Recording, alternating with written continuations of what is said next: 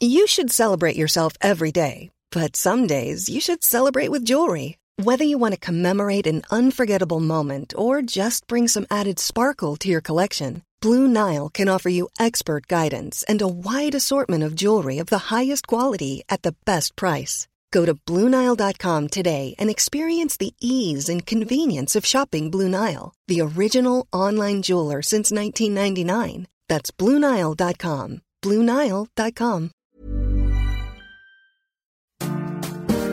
La sucesión 2024, los candidatos, las campañas y las propuestas, todo lo que necesitas saber sobre el camino a la sucesión presidencial. Un podcast de El Universal. El Universal.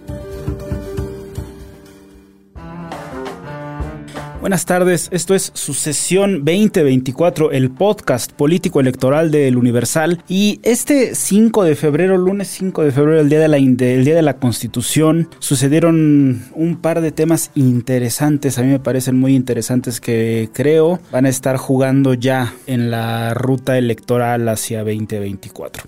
Primero, muy temprano, temprano más bien en Querétaro, se realizó la ceremonia tradicional de aniversario de la Constitución de 1917. El presidente ya había avisado que no iría, que no estaría presente y tampoco lo estuvo la presidenta de la Suprema Corte, eh, Norma Lucía Piña, en su lugar. En el lugar del presidente López Obrador fue Luisa María Alcalde, la secretaria de Gobernación, y en el lugar de Piña asistió eh, el ministro Pérez Dayán, un ministro sobre el que pesa una petición de juicio político realizada por diputados morenistas después de un fallo en contra de la ley eléctrica del presidente López Obrador. Es decir, en la ceremonia republicana, en la ceremonia oficial, no va ni el presidente ni la jefa, la representante máxima del Poder Judicial, y en cambio va Pérez Dayán, el ministro señalado. Por la tarde, el presidente López Obrador, y ahí es donde quisiera el presidente López Obrador tiene un evento dentro de Palacio Nacional para presentar su paquete de reformas, 18 reformas constitucionales, dos reformas reglamentarias, 20 en total, y las presenta a escasos 7, 8 meses de terminar su gobierno. Recordemos que el, el cambio de poderes sucederá el primero de octubre y este es de alguna manera el resto que arroja el presidente López Obrador. Desde ayer en el Universal le dimos seguimiento. Ayer, eh, lunes 5, estamos grabando hoy martes 6 de febrero, le dimos seguimiento y empezamos a publicar entre ayer y hoy, seguramente todavía este miércoles, algunos análisis, algunos algunas visiones, algunas interpretaciones también de este paquete de reformas muy cacareado por el presidente López Obrador, pero lo que me parece interesante y me parece muy valioso es que hoy la candidata puntera a la presidencia Claudia Sheinbaum de Morena sale a hacer suyas estas reformas. Ella dice que su campaña arrancará formalmente el primero de marzo en un evento a las 4 de la tarde y eh, ella hace suyas estas reformas, este paquete de reformas para echar a andar. Y si bien no es momento de hacer propuestas, ya tenemos, creo yo, los electores, yo me asumo como un elector como cualquier otro, ya tenemos los electores elementos para votar o no por Claudia Sheinbaum independientemente de su programa amplio de gobierno que está encabezado por el doctor eh, Juan Ramón de la Fuente, y sabemos que es ex rector de la UNAM y en el gobierno del presidente López Obrador fungió como embajador de México ante la ONU, ese proyecto se está todavía cocinando, no ha sido presentado, pero ya hay, y me parece muy interesante, muy valioso, ya hay un aceptamiento tácito de Sheinbaum en impulsar y en abrazar estas reformas. Xochitl Galvez no ha sido tan puntual, no ha sido tan clara en pronunciarse sobre estas reformas. Recordemos que Xochitl Galvez inició esta semana una gira por los Estados Unidos, visitó Nueva York, visitó oh, Washington DC y estará de regreso y ella ha traído o ella ha estado impulsando esta narrativa, esta versión de que el presidente López Obrador debe lavar su nombre y debe denunciar una difamación de esta versión que ciertos testigos protegidos dicen a la DEA de que un narcotraficante ligado a la Barbie inyectó dinero en su campaña presidencial de 2006, la primera que tuvo,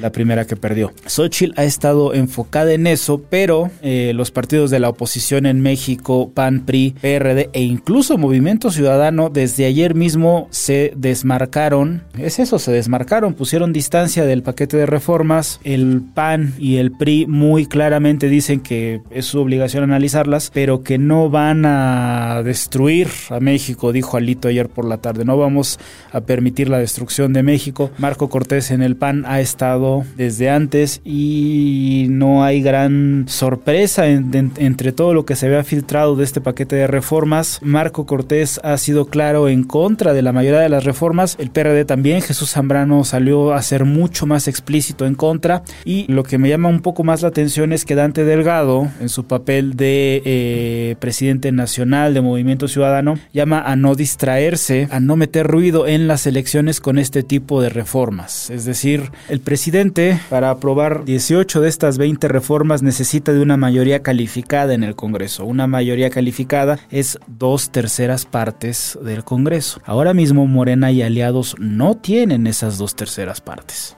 el presidente tendría que tejer, o más bien sus coordinadores tendrían que tejer múltiples acuerdos para lograr pasar estas reformas y si la lógica se impone, no digo que no puedan, ¿eh? no digo que sea imposible, pero si la lógica se impone, estas reformas no tienen esperanza de vivir no son hechos ya reales, no, yo los veo al contrario, muy muy lejanos y ese es parte del juego electoral al que me parece entre el presidente López Obrador. Algunos cartonistas, el Chavo del Toro incluso hoy en su cartón en El Economista, eh, y algunos analistas están viendo, están tomando esta, este paquete de reformas como una manera de López Obrador de entrar a la campaña, de exhibir a la oposición como eh, partidos como estos herederos o socios o acaso integrantes de la mafia del poder en contra de los trabajadores, en contra de retirarse con el 100% del sueldo y desenmascararlos o obligarlos, según esta versión, esta forma de entender la política morenista,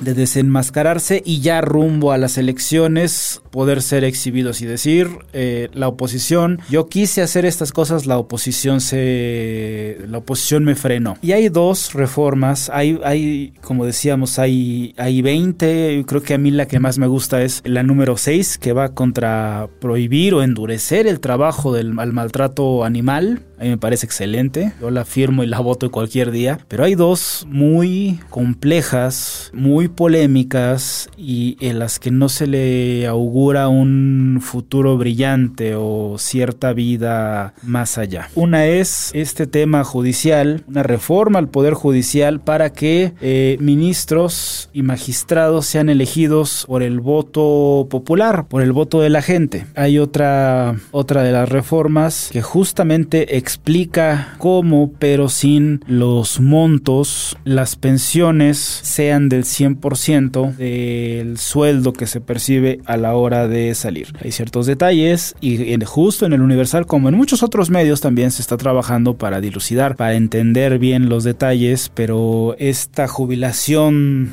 no dorada, pero una jubilación digna, yo creo, del 100% del sueldo, tendría un tope a los 16 mil pesos, pero no hay finanzas que lo sostengan. Desde antes habían salido varios bancos, ayer mismo una nota del Universal hacía, daba cuenta de dos expertos en afores y en retiros, diciendo que lo que propone el presidente López Obrador no, no alcanza ni para el primer año. Muy, muy rápido eh, la estructura, el fondo del sistema eh, de pensiones se ve como un tema muy, muy, muy complicado y la bola, la pelota cae, digamos, en la oposición. Eh, hoy por la mañana, no, ayer por la noche, ayer mismo, el lunes por la noche, eh, lo decía Ciro Gómez Leiva en su programa, eh, toca a la oposición negociar, moverse, interpretar, asimilar, hacer suyas o rechazar los puntos para que esto, creo, puede de alguna manera mover la aguja. estas propuestas del presidente López Obrador, especialmente esta de las pensiones, creo que hay que tenerle mucho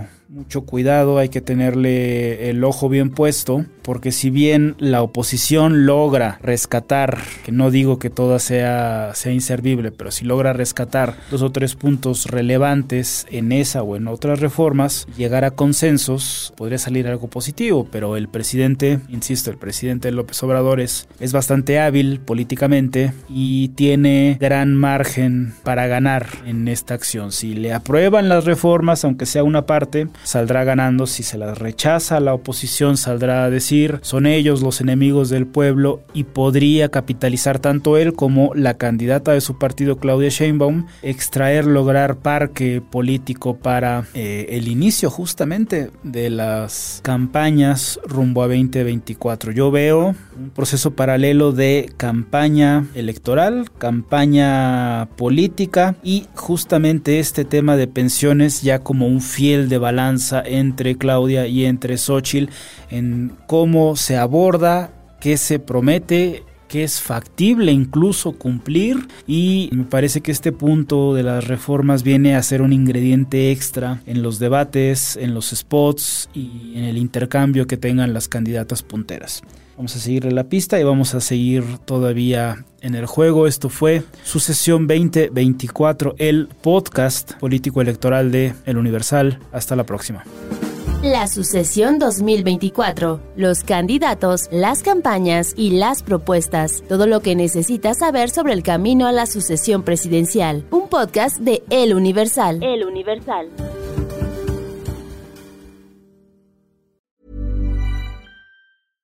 Even when we're on a budget, we still deserve nice things. Quince is a place to scoop up stunning high-end goods for 50 to 80% less than similar brands.